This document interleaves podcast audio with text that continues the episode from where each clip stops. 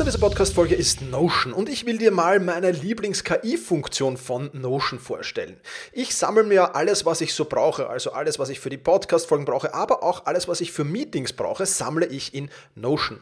Und ich bitte dann die Notion KI meistens am Ende der Vorbereitung mir einen unbekannten oder weitgehend noch unbekannten Fakt zum Meeting-Thema zum Beispiel zu sagen. Also mein genauer Prompt dafür ist einfach, kannst du mir interessante, aber weitgehend unbekannte Fakten zum Thema XXX liefern, was auch immer da ist, oder zum Thema äh, dieser Notiz hier liefern und schon wirft Notion mir oder die Notion KI mir wahnsinnig spannende Tools. Das ist eine von vielen KI-Anwendungen, für die ich Notion verwende. Und das Coole ist halt, dass alles in einem Tool ist. Ich brauche nicht irgendwo anders hingehen. Ich bin direkt in der Meeting-Notiz und kann direkt da drinnen mit der künstlichen Intelligenz arbeiten. Und das macht es natürlich erstens viel, viel einfacher und zweitens natürlich viel, viel effizienter. Die Notion KI hilft dir also schneller zu arbeiten, besser zu schreiben und auch weiter zu denken. Aufgaben, für die du normalerweise Stunden brauchst, erledigst du jetzt in Sekundenschnelle. Und das natürlich dank der leistungsstarken Notion KI, die all in deinen Notizen und Dokumenten, ohne dass du, wie gesagt, irgendeinen anderen Arbeitsschritt oder separates KI-Tool ähm, nutzen musst, kannst du das in Notion verwenden. Und das ist wirklich etwas, was wahnsinnig cool ist und wovon ich, wie du siehst, sehr, sehr schwärme. Um Notion kostenlos auszuprobieren, geh sehr gerne auf notion.com slash effizient und ja, alles kleingeschrieben, also notion.com effizient, um die leistungsstarke und benutzerfreundliche Notion KI heute noch auszuprobieren. Wenn du den Link in den Shownotes benutzt, dann unterstützt du natürlich auch diese Show. Vielen Dank dafür. notion.com effizient.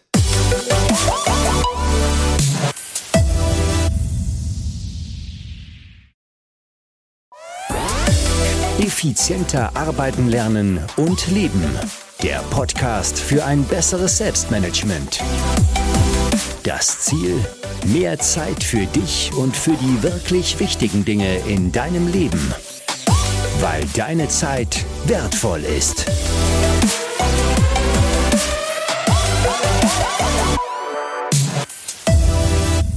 Hallo und herzlich willkommen in Teil 2 von der Plan Try Check Strategie. In dieser Podcast Folge führen wir also das, was wir in der Podcast Folge 463 begonnen haben, hier fort und werden uns mit den weiteren Details eben heute dem Try und dem Check äh, genauer beschäftigen. Im Teil 1 dort haben wir uns angesehen, ja, was bei der Planung für Fehler häufig passieren und wie du die am besten vermeiden kannst. Und ja, wenn du das noch nicht gehört hast, dann rate ich dir auf alle Fälle zur Podcast Folge 463 zurückzugehen und die zuerst zu hören und dann diese hier zu hören, sonst macht das wahrscheinlich relativ wenig Sinn. Wir beschäftigen uns heute also mit dem Try und mit dem Check genauer. Bevor wir das aber tun, freue ich mich, dass diese Podcast-Folge wieder einen Werbepartner gefunden hat. Partner dieser Podcast-Folge ist Brain Effect und da gibt es fantastische News. Brain Effect hat nämlich den Ostersale und zwar von 10. April bis 13. April. Wenn du diese Podcast-Folge also zeitnah hörst, dann solltest du das ausnutzen. Denn im Ostersale gibt es 25% auf alles auch auf bereits reduzierte Bundles. Das gibt es bei Brain Effect ganz, ganz selten. Und mit dem Code Thomas Sale, ja, Thomas groß geschrieben und Sale klein geschrieben, kannst du dir eben diese 25% jetzt abholen bei Brain Effect. Ich packe dir natürlich alle Informationen dazu auch in die Shownotes. Und nutzen kannst du das, um zum Beispiel den neuen Sleep Spray Strong zu ordern. Also wenn du besonders schwer einschläfst, dann ist dieser Sleep Spray Strong wahrscheinlich genau das Richtige für dich. Vier Sprühstöße das bedeutet, du nimmst 2 Milligramm Melatonin auf. Das Ganze, wie du es vom Brain Effect gewohnt bist, zuckerfrei, ohne Alkohol und vegan. Dazu gibt es auch noch den digitalen Schlafcoach und bis zu 30 Prozent deines Tagesbedarfs an Vitamin B6. Den bekommst du ebenfalls durch diesen Sleep Spray mitgeliefert. Das ähm, ja, unterstützt die psychische Funktion und das Nervensystem. So ein Fläschchen Sleep Spray Strong lässt dich 60 Mal schneller einschlafen, hält also für zwei Monate und ja, ist ein absolutes Top-Produkt wieder von Brain Effect. Und wie gesagt, wenn du dir die 25% holen willst, auch auf diesen Sleep Spray Strong, dann kann ich dir nur empfehlen, den Code Thomas Sale zu verwenden. Wie gesagt, 25% bis inklusive 13. April 2022. Also gleich ab in den Brain Effect Store. Den Link, den findest du in den Show Notes.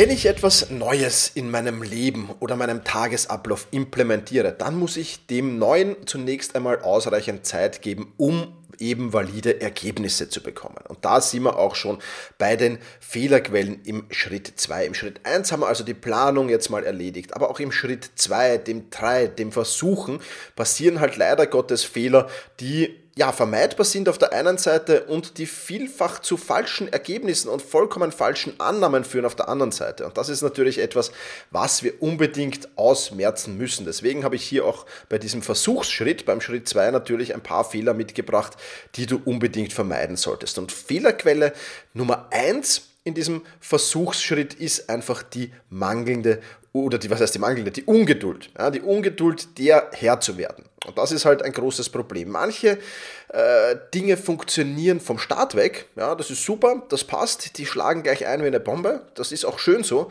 Bei manchen dauert es aber ein wenig. Manche müssen das alles erst entwickeln. Manchmal muss es ein wenig ja, reifen in dir. Es ist wie ein Samenkorn, das du in die Erde steckst. Da gibt es halt welche, die wachsen dann extrem schnell raus und welche, die sind ziemlich lange unter der Erde und bilden vielleicht zuerst das Wurzelsystem. Der Bambus ist da so ein typisches Beispiel und dann schießen sie in die Höhe. Und deswegen ist es schade, dass wir diese Ergebnisse manchmal zu früh erwarten. Ja, das ist eben immer wieder, ja, es muss schnell gehen, es muss für alles eine Abkürzung geben, es muss für alles einfach, ja, äh, wirklich, wirklich von heute auf morgen funktionieren.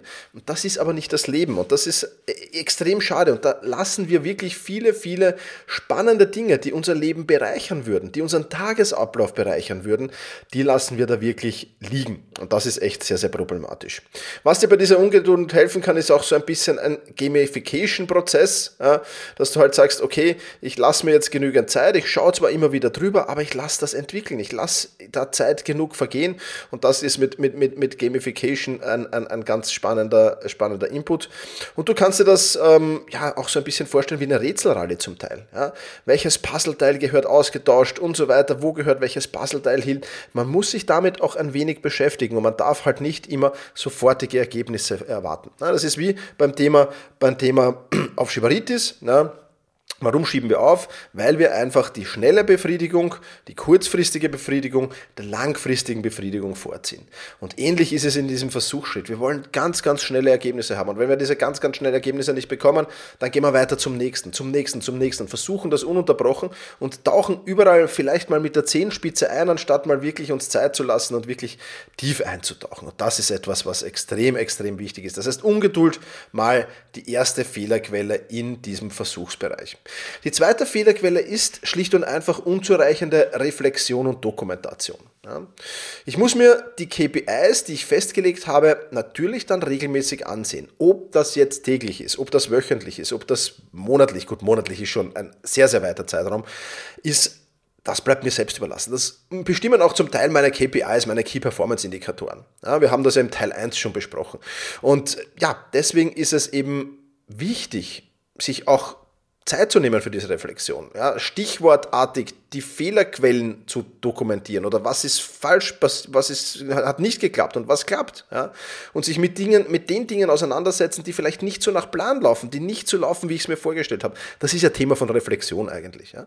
Und das gut zu dokumentieren, das ist die Mischung. Und darauf immer wieder, da auch immer wieder auf die KPIs zu achten, das ist die richtige Mischung, die du an den Tag legen musst in diesem Zusammenhang. Und je regelmäßiger und je bewusster du das machst, umso schneller wirst du ein Gefühl dafür bekommen, was funktioniert und was funktioniert nicht. Ja? Je öfter ich meinen Tag reflektiere, je öfter ich meine Woche reflektiere, je öfter ich meinen Monat reflektiere, je öfter ich mein Jahr reflektiere, umso einfacher wird. Umso mehr entwickle ich ein Bewusstsein dafür, was funktioniert und was funktioniert nicht. Und umso schneller kann ich dann natürlich auch reflektieren. Ja, und das klappt natürlich nur, wenn du das wirklich regelmäßig machst, wenn du regelmäßig reflektierst, aber auch regelmäßig dokumentierst. Ja. Was können jetzt so KPIs für die To-Do-Liste sein? Naja, zum Beispiel, wir haben ja ähm, im Teil 1 mit dem Thema Wochenplanung, Tagesplanung begonnen. Ja, und da können, kann ich natürlich KPIs für, für meine Reflexion mir zurechtlegen. Zum Beispiel ein paar Fragen. Ja, zum Beispiel die Frage, wie viele Aufgaben waren am Morgen auf meiner To-Do-Liste? Und wie viele Aufgaben kamen im Laufe des Tages hinzu? Wie viele Aufgaben stehen am Ende noch darauf? Daraus ergibt sich dann natürlich, wie viele Aufgaben habe ich abgearbeitet untertags. Und wie viel Zeit habe ich vielleicht für welche Aufgabe verwendet. Und wenn ich das regelmäßig mache, wenn ich das zwei, drei Monate regelmäßig mache, dann entwickle ich so sehr ein Gespür dafür, was ich im Laufe eines Tages erledigen kann, dass es fast unpackbar ist. Aber dazu musst du halt mal reflektieren und das alles dokumentieren, um es dir im Nachgang anschauen zu können, um auch den Veränderungsprozess feststellen zu können. Das ist ja was, wenn wir was Neues implementieren, dann verändert sich ja was. Aber es verändert sich, wie wir jetzt eben schon besprochen haben, eben nicht von heute auf morgen. Bedeutet, ich muss dem Zeit lassen. Wenn ich regelmäßig dokumentiere, kann ich diesen Veränderungsprozess, und wir kennen das ja alle bei so schleichenden Veränderungsprozessen, das kriegt man nicht wirklich mit. Ja? Ähm, wenn der Partner, die Partnerin äh, mehr und mehr Gewicht zunimmt, dann kriegst du das nicht mit, weil das ja, oder schon irgendwann natürlich, aber es ist ein schleichender Prozess, du weißt sicher, was ich meine. Wenn du aber einen Menschen vor einem Jahr das letzte Mal getroffen hast und der hat 20 Kilogramm zugenommen, bam, fällt dir das so, sofort auf. Ja? Und diese schleichenden Prozesse zu erkennen, auch das ist Aufgabe von Dokumentation und von Reflexion. Auch da muss man ganz, ganz tief reinschauen. Und Quelle Nummer drei beim, beim äh, Thema Versuch, ja, also beim Thema Try, ist schlicht und einfach, dass wir beginnen oder, oder generell zu früh bewerten ja, oder zu früh beginnen zu bewerten. Ja, vielfach äh, führt das Reflektieren und das Dokumentieren leider Gottes auch zu einer übereilten Bewertung. Das kann nicht funktionieren. Oftmals kommt dann so, so, so Worte wie, ja, diese Art der Planung funktioniert bei mir nicht, diese Art der Wochenplanung, Tagesplanung funktioniert bei mir nicht, weil. Ja, kann schon sein, aber am Tag 2 das schon zu bewerten, das glaube ich ist sehr, sehr verfrüht. Am Tag 30 das zu bewerten, ist okay. Ja, und da muss man halt immer schauen, wie, wie, ja, wie, wie lege ich das fest? Ich meine, es ist dasselbe, wenn ich eine, eine Umfrage mache und 10 Menschen befrage, da wird das Ergebnis zu einer Umfrage mit 10.000 Menschen möglicherweise signifikant anders sein ja, weil ich vielleicht genau die gleiche Zielgruppe erwischt habe und nicht irgendwie durchmengt habe und so weiter und so fort. Ja, und genauso ist es auch, wenn du etwas mit Versuch und Irrtum ausprobierst. Gib dem Zeit, sich zu entwickeln. Bewerte nicht zu früh. Lass es einfach mal laufen. Ja, und ich empfehle da generell, leg dir vorab auf jeden Fall einen Testzeitraum fest und committe dich wirklich dazu, erst nach dem Testzeitraum eine Bewertung zu vollziehen. Und das ist absolut sinnvoll. Ja, das heißt, du sagst mal, okay, ich stelle jetzt meine Wochen- und Tagesplanung um. Und ich mache das jetzt einen Monat lang. Ja, und nach einem Monat schaue ich es mir an. Ich schaue mir meine Dokumentationen an. Das heißt, was habe ich wöchentlich, wöchentlich vielleicht mir für Fragen beantwortet? Was habe ich mir täglich für Fragen beantwortet? Meine Reflexionen schaue ich durch. Schau durch, ist das besser geworden? Sind die Zahlen besser geworden? Weil oftmals hat man auch ein ganz anderes Gefühl, als es die Zahlen sagen. Ja, das heißt, ich habe dann wirklich Zahlen, wenn ich diese Fragen beantworte. Ja, zum Beispiel, wie viel Zeit verbringe ich für welche Aufgabe? Wie viel Zeit steht am Ende auf meiner To-Do-Liste noch am Ende des Tages? Und so weiter. Dann habe ich ja Zahlen und diese Zahlen werden sich verändern. Und die kann ich mir natürlich ganz, ganz genau anschauen. Und das ist natürlich etwas, was, was, was spannend ist. Und dann kann ich auch sehr, sehr einfach, ja, und damit kommen wir jetzt zum dritten Schritt, nämlich zum Schritt Check. Dann kann ich sehr, sehr einfach eben ja, auch Fehler dann wieder finden. Ja. Also, wir haben jetzt mal den, den, den Schritt 2 abgeschlossen, den, den, den Versuchsschritt. Also, Fehlerquellen, Ungeduld, unzureichende Reflexion und Dokumentation und zu frühe Bewertung in diesem Fall. Und gehen jetzt zum Schritt 3 über. Ja, wir sind jetzt da, wir haben den Testzeitraum festgelegt. Der Testzeitraum war Hausnummer 30 Tage. Und jetzt sind diese 30 Tage um. Ja.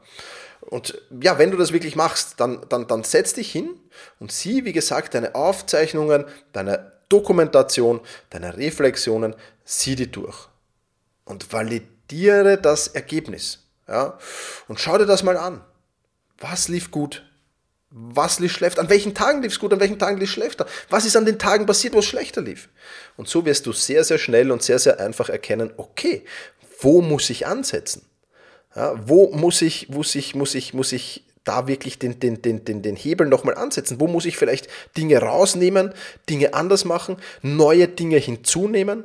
Ja, diese Fragen kannst du dir dann alle, alle, alle beantworten. Ist ganz klar.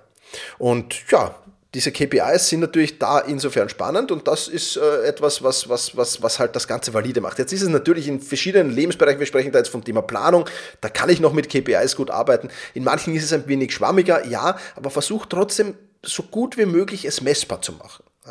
Ich, ich weiß schon, bei manchen Themen ist es schwieriger, aber es funktioniert bei vielen, vielen Themen und versuch, wenn es schwieriger ist, wenn es nicht so einfach messbar ist, es umso mehr verbal zu dokumentieren, auch dann deine Gefühle, weil dann, dann ist es ja im Prinzip, wenn es nicht irgendwie messen kannst, dann ist es ja auch ein Abwiegen, ist ja auch immer ein Bauchgefühl dann. Ja, und das so gut wie möglich zu dokumentieren, ist dann auf jeden Fall spannend. Ja, und dann kommst du darauf, okay, ich muss irgendwo Änderungen vornehmen. Ich muss irgendwas wegnehmen, ich muss vielleicht irgendwas dazugeben, ich muss vielleicht irgendwelche, irgendwelche Abläufe ändern, intern, extern oder was auch immer. Ja. Und dann beginnt das Ganze eben wieder von vorne. Dann beginnst du quasi den Planungsprozess schon neu. Indem du Dinge änderst, beginnst du den Planungsprozess schon neu. Und da ist auch eine riesengroße Fehlerquelle immer versteckt. Okay, wir haben das dann, wir haben es analysiert und wir haben fünf Punkte gefunden, die wir ändern müssten. Und meistens ändern wir dann alle fünf Punkte auf einmal. Und das ist ein gravierender Fehler. Weil dann ändert sich natürlich was in den Ergebnissen. Aber welcher dieser fünf Punkte hat denn den Hauptausschlag für die Änderung gegeben? Das weißt du nicht. Und du weißt auch nicht, ob je, irgendetwas dieser fünf Punkte ja, vielleicht auch wirklich dann sogar konträr war, vielleicht schlecht war, aber weil die anderen, weil zwei Punkte so überragend waren, ja, sind die drei schlechten, nehmen an, zwei waren super und drei waren schlecht, fallen die ein bisschen unter den Tisch, weil die Ergebnisse trotzdem besser wurden. Und das wäre schade. Ja? Also nimm eins, wenn es sein muss, maximal zwei, aber ich würde dir unbedingt empfehlen, nur ein einziges Detail zu ändern, den Prozess von vorne zu starten. Und ja, das dauert ein wenig, aber du hast dann wirklich am Ende den optimalen Prozess. Und wenn du diesen Prozess beim Thema Planung, ja, du brauchst dann ja natürlich nicht mehr 30 Tage. Wenn du ein Ding änderst, schaust du das nach sieben Tagen wieder an. Dann änderst du das nächste Ding, dann schaust du das wieder nach sieben Tagen an. Und so hast du nach zwei bis drei Monaten deine perfekte Planung, deine perfekte Wochen- und Tagesplanungskills aufgesetzt. Und das ist wirklich etwas, was, denke ich, sehr, sehr genial ist. Wie gesagt, ich habe dich in Folge 1 schon darauf hingewiesen, den Wochen- und Tagesplanungsprint, wenn du noch nicht dabei bist. Ich packe dir den Link einfach in den Shownotes. Vollkommen kostenlos kannst du dir ein paar spannende Tipps, Methoden und Strategien und auch Hacks zum Thema Planung dir dort holen.